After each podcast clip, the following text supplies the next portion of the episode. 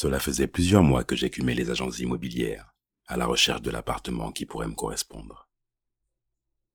Ma seule exigence, et pas des moindres dans cette agglomération, était d'avoir un assez vaste balcon, ou mieux encore, une terrasse sans aucun vis-à-vis. Enfin, après trois mois de recherche infructueuse, mon agent me présenta le bien qui convenait à mes désirs. J'en avais vu des appartements avec de splendides terrasses, des balcons généreux, mais pour tous, une fenêtre, même éloignée, venait créer un vis-à-vis rédhibitoire. Je n'avais jamais exposé les raisons de mon exigence à mes agents, et ce n'est pas à cette ravissante trentenaire bon chic bon genre que j'allais le révéler. L'appartement était bien situé, dans un quartier doté de tous les services que l'on est en droit d'attendre en ville. La chambre principale s'ouvrait sur une vaste terrasse couverte,